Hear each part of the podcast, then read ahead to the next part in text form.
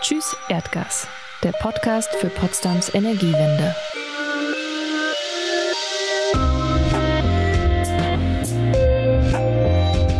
Hey, heute spreche ich mit Thomas aus dem Tschüss Erdgas-Team über kompliziert klingende Strategiepapiere, die sich die Stadt Potsdam mal gegeben hat.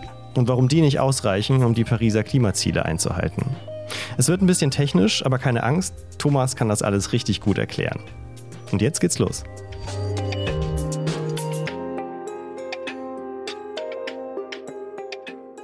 Ja, hallo und herzlich willkommen zu Tschüss Erdgas, der zweiten Folge unseres Podcasts.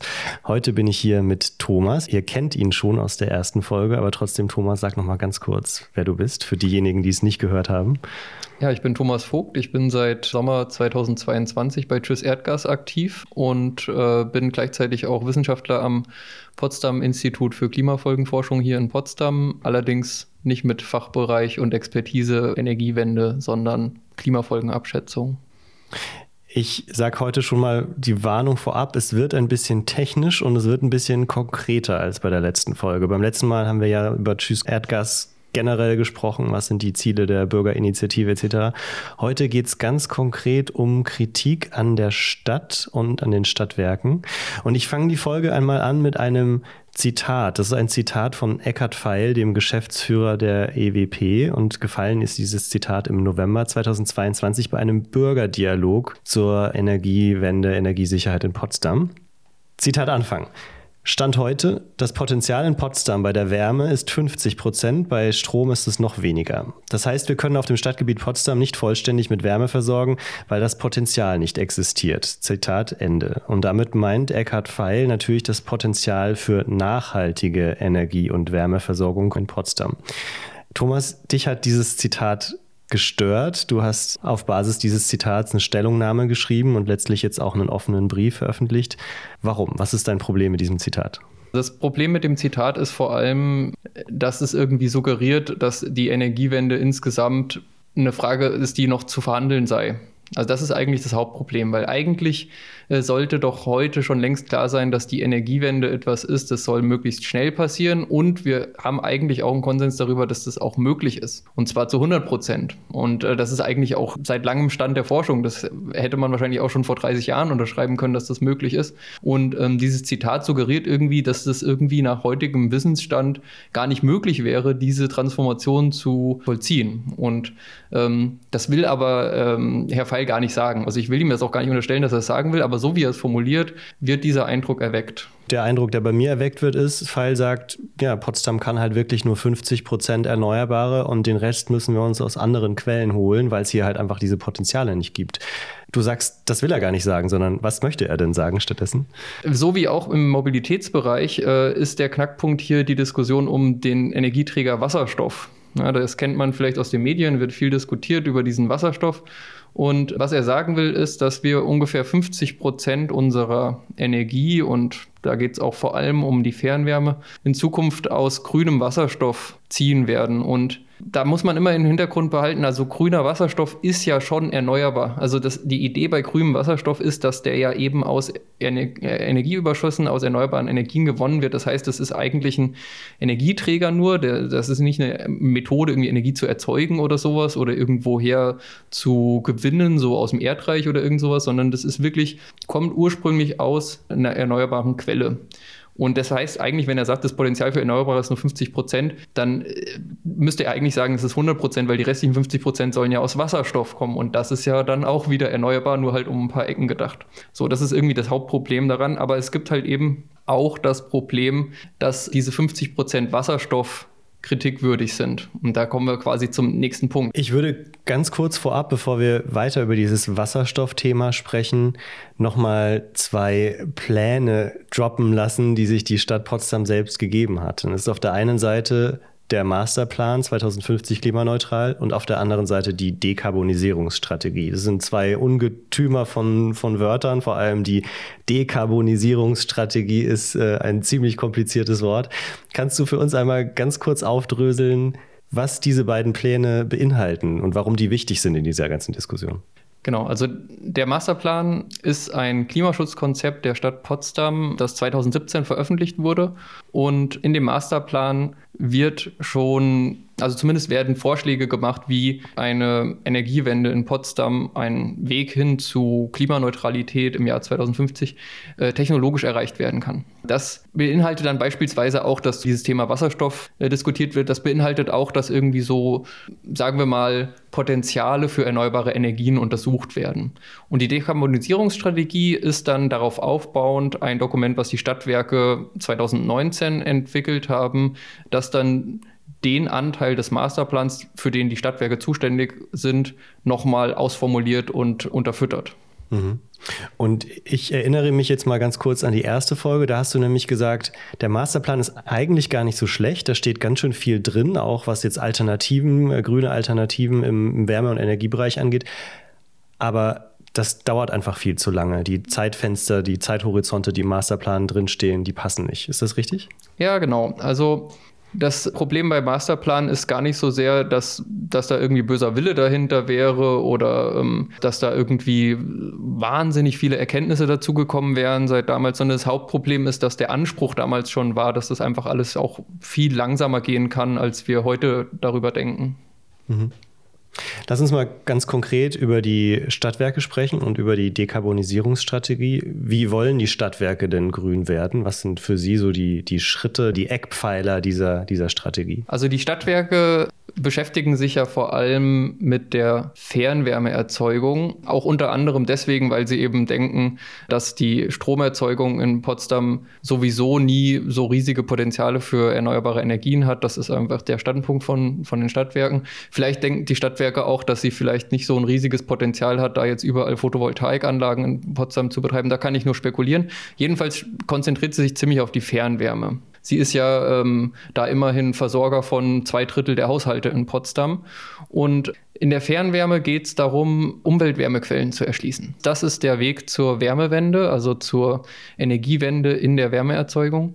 Und da fängt sie jetzt momentan auch schon an, Geothermieanlagen zu errichten. Sie hat auch schon vor ein paar Jahren ähm, eine große Solarthermieanlage angeschlossen die in das Fernwärmenetz einspeist. Und äh, sie hat auch schon vor ein paar Jahren einen riesigen Wärmespeicher installiert, was auch ein Vorreiterprojekt war für Deutschland. Äh, inzwischen aber auch schon wieder eingeholt oder überholt wurde von ähnlichen Anlagen woanders in Deutschland. Also die Stadtwerke fährt schon vielgleisig, macht auch tatsächlich Dinge, die sie selber angedacht hat in der Dekarbonisierungsstrategie.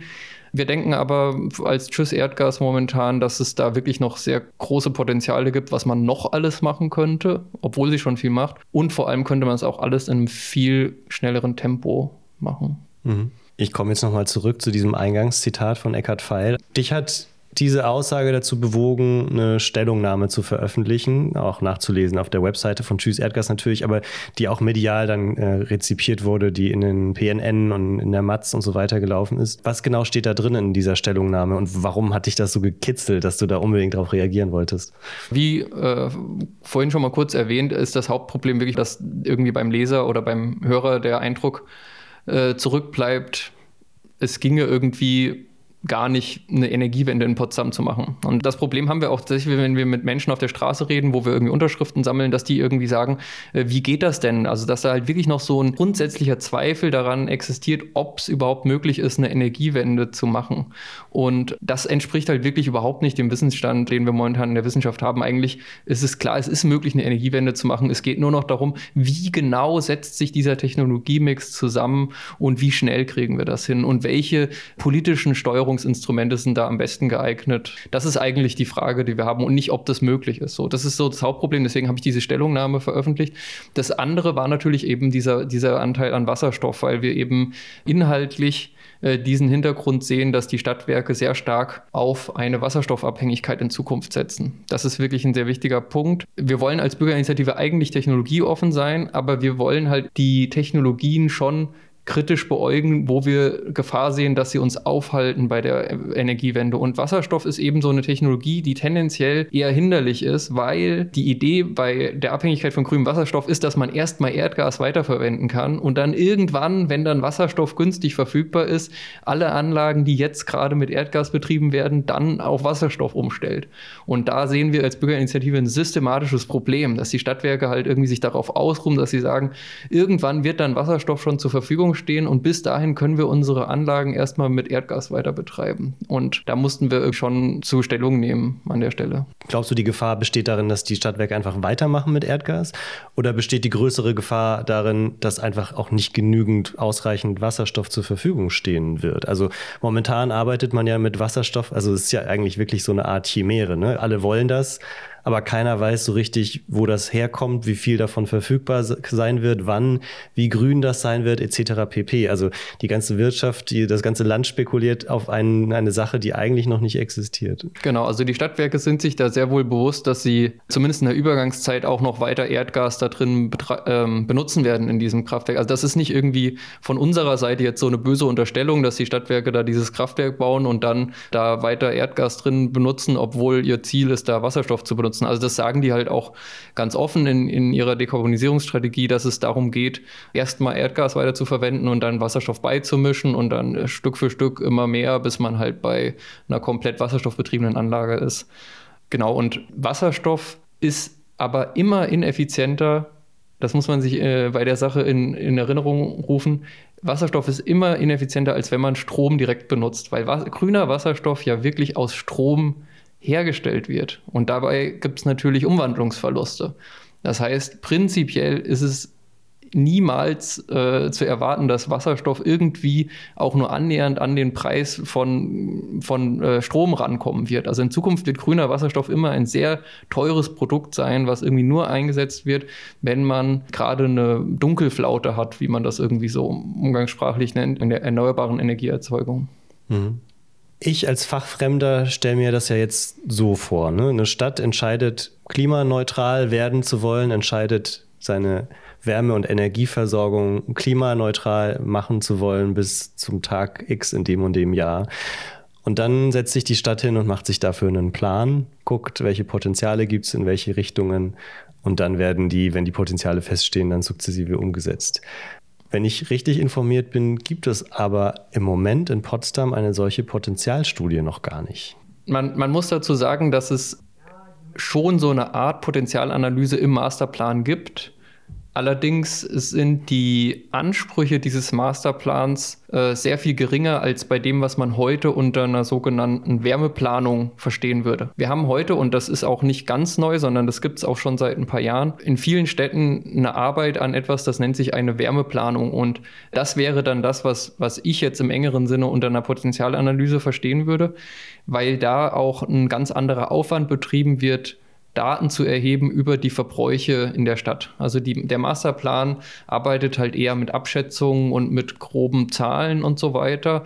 Und so eine Wärmeplanung, die würde dann wirklich für jeden einzelnen Haushalt und jeden Industriebetrieb Daten erheben, wie viel Wärme da benötigt wird, wie der Sanierungsstand ist, wie viel dann perspektivisch in Zukunft da benötigt wird und aber auch, wo Abwärme erzeugt wird und so weiter, in einem Detailgrad, der wirklich nicht zu vergleichen ist mit dem, was in diesen Masterplan eingeflossen ist.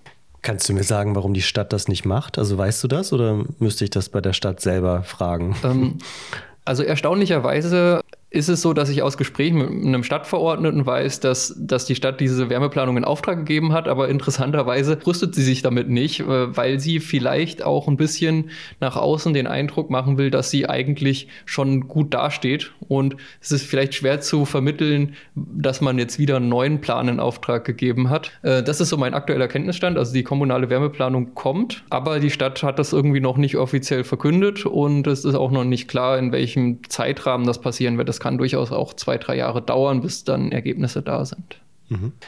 Auf die Stellungnahme, die du Anfang des Jahres veröffentlicht hast, ist jetzt vor kurzem nochmal ein offener Brief gefolgt. Ein offener Brief an Potsdams Oberbürgermeister Mike Schubert und an eben Eckhard Feil, den technischen Geschäftsführer der EWP.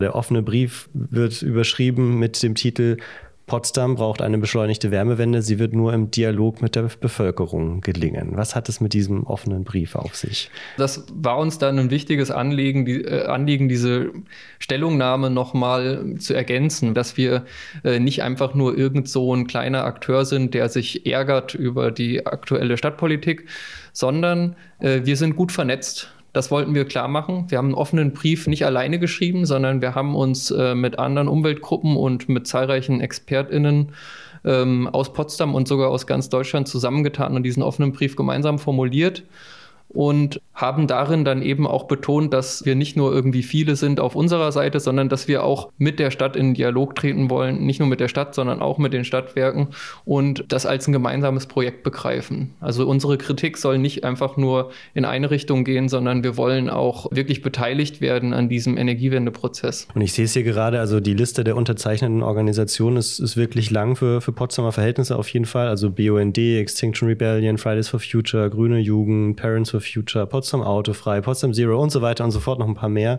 Und natürlich auch die Liste an Einzelpersonen ist äh, sehr lang und viele mit, mit Doktor- oder sogar Professorentitel dabei. Ähm, steht, die, steht die Wissenschaft dahinter? Kann man das so sagen? Also hinter dem offenen Brief würde ich schon sagen, steht die Wissenschaft. Wir haben uns da auch Mühe gegeben, nicht so sehr die technischen Details zu betonen, weil das ist auch nicht der Punkt. Also eigentlich wollen wir wirklich, dass die Energiewende im Austausch mit der Öffentlichkeit gemacht wird und dass die Energiewende sehr schnell gemacht wird. Und ich denke, bei diesen beiden Punkten gibt es eigentlich keine Kontroverse, wenn wir da wissenschaftlich rangehen, sondern eigentlich die Wissenschaft sagt ganz klar, um dieses Pariser Klimaabkommen einzuhalten und selbst um das Bundesklimaschutzgesetz einzuhalten, muss die Stadt einfach viel schneller machen. Und es gibt wissenschaftlich da eine Menge Publikationen zu dem Thema, wie das erreicht werden kann und dass eben sowas wie beispielsweise Bürgerenergiegenossenschaften und Beteil Bürgerbeteiligung und so weiter dabei hilft, solche schnellen transformativen Prozesse dann auch äh, erfolgreich umzusetzen. Ja. Ich meine, eigentlich kann man bei so einem transparenten Dialog ja nur gewinnen. Ne? Also ich habe das ja ein bisschen verfolgt in den letzten Monaten. Es gibt ja wirklich in ganz, ganz vielen Städten ähnliche Debatten, ähnliche Prozesse, die ähnliche Fragen auch. Es gibt natürlich in der wissenschaftlichen Community ganz viel Auseinandersetzung damit. Das heißt, es ist unglaublich viel Wissen da eigentlich, das man nutzbar machen könnte. Und es gibt ja auch ein konkretes Ziel. Ne? Also Potsdam muss einfach klimaneutral werden bis 2045 oder so. Und im Idealfall vielleicht noch früher, raus aus Erdgas noch früher. Also dieses Ziel ist ja sehr konkret und der Weg dahin wird eigentlich auch beschrieben von vielen Akteuren, Initiativen, Zivilgesellschaft, aber natürlich auch Wissenschaft. Also eigentlich liegt es doch auf der Hand, dass man dort dann auch als Stadtverwaltung oder als, als Stadtwerke den, den Dialog sucht mit anderen Gruppen, die da vielleicht mehr wissen oder die Expertise mitbringen.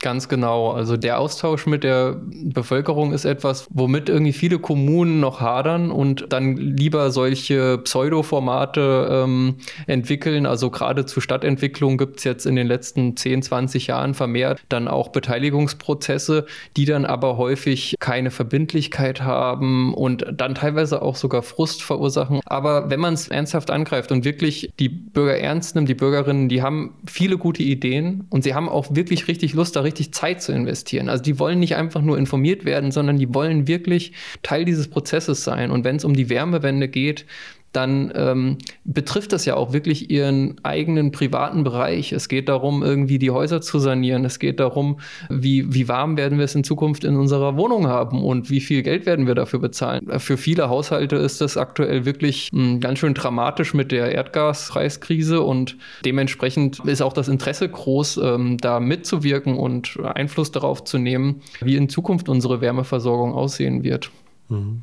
Was mir an dieser Stelle wirklich nochmal am Herzen liegt, ist zu sagen, dass es eben nicht egal ist, ob Potsdams Wärme- oder, und Energieerzeugung 2040 oder 45 oder 50 klimaneutral wird und wann man jetzt genau aus der Erdgasverbrennung aussteigt, ob das 2030 ist oder 35 oder wann auch immer, sondern es gibt ja einfach ziemlich klare Leitlinien. Das ist auf der einen Seite das Pariser Klimaschutzabkommen von 2015 und dann auf der anderen Seite natürlich auch das Klimaschutzgesetz des Bundes von 2021. Also da hat man ja schon sehr große Leitplanken gesetzt eigentlich, innerhalb derer man sich bewegen müsste.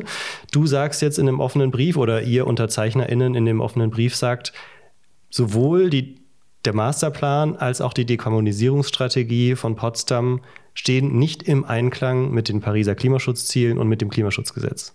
Ja, genau. Ähm, das ist sozusagen auch kein Vorwurf, den wir jetzt auf einer juristischen Ebene erheben können, weil diese Abkommen, ähm, also das Pariser Klimaabkommen oder eben auch das Bundesklimaschutzgesetz, haben ja gar keine Verbindlichkeit für die Stadt Potsdam. Aber es ist natürlich trotzdem ähm, ein relevanter Maßstab, an dem sich so ein Klimaschutzkonzept irgendwie messen lassen muss. Und da wurde das Klimaschutzkonzept von 2017, dieser Masterplan, wurde eben noch unter der Vorstellung gemacht, dass es ausreicht, im Jahr 2050 klimaneutral zu sein auch ohne irgendwelche weiteren Ausformulierungen darüber, wie, wie das dann zwischenzeitlich eigentlich aussieht. Also das ist ja jetzt auch das Neue mit dem neuen Bundesklimaschutzgesetz, ne, dass man da irgendwie auch Zwischenziele hat und dieser ähm, Masterplan Klimaschutz, der ist irgendwie noch davon ausgegangen, dass das eigentlich nur um diesen Zeitpunkt 2050 klimaneutral geht und, und wie schnell das dann zwischenzeitlich geht, ähm, ist völlig irrelevant. Ja. Mhm. Wir haben jetzt ziemlich viel gehört, was die Stadt momentan noch nicht macht und was noch fehlt.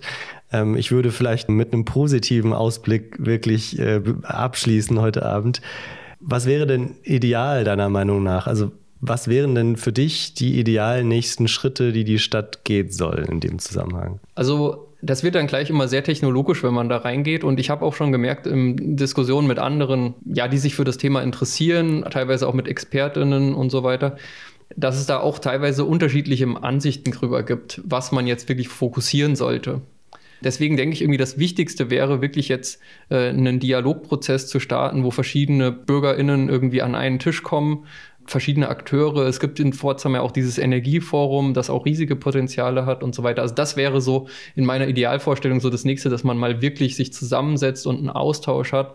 Und dann kann ich mir vorstellen, auf technologischer Seite, dass es dann eben darum geht, beispielsweise Quartiere, wo es schon größte Potenziale für eine Sanierung gibt, dann separat saniert, was momentan noch nicht so richtig fokussiert wird. Also momentan wird irgendwie viel Fokus darauf gesetzt, dass irgendwie die Neubauten alle nachhaltig sind in Potsdam. Also zum Beispiel diese Geothermieanlage, die gebaut wird, ist wieder für ein Neubaugebiet und so weiter.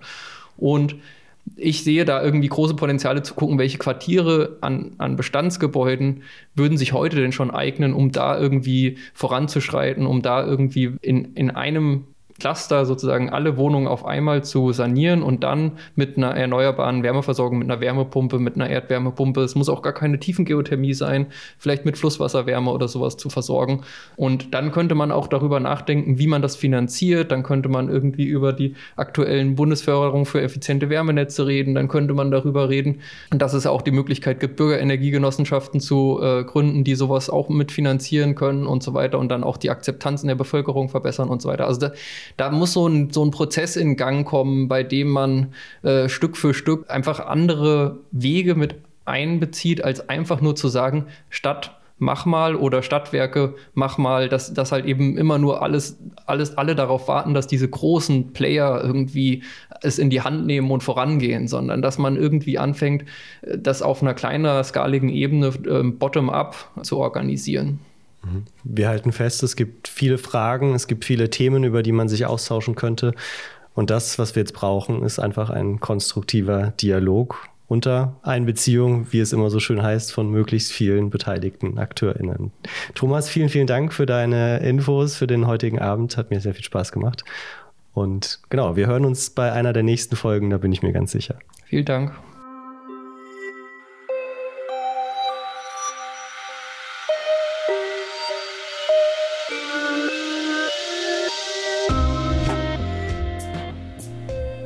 Das war's für heute. Danke fürs Zuhören. Wenn es euch gefallen hat, dann abonniert den Podcast am besten, damit ihr keine Folge mehr verpasst. Und empfehlt ihn auch gerne weiter. Danke und bis bald. Tschüss Erdgas, der Podcast für Potsdams Energiewende. Mehr Infos unter tschüss-erdgas.de.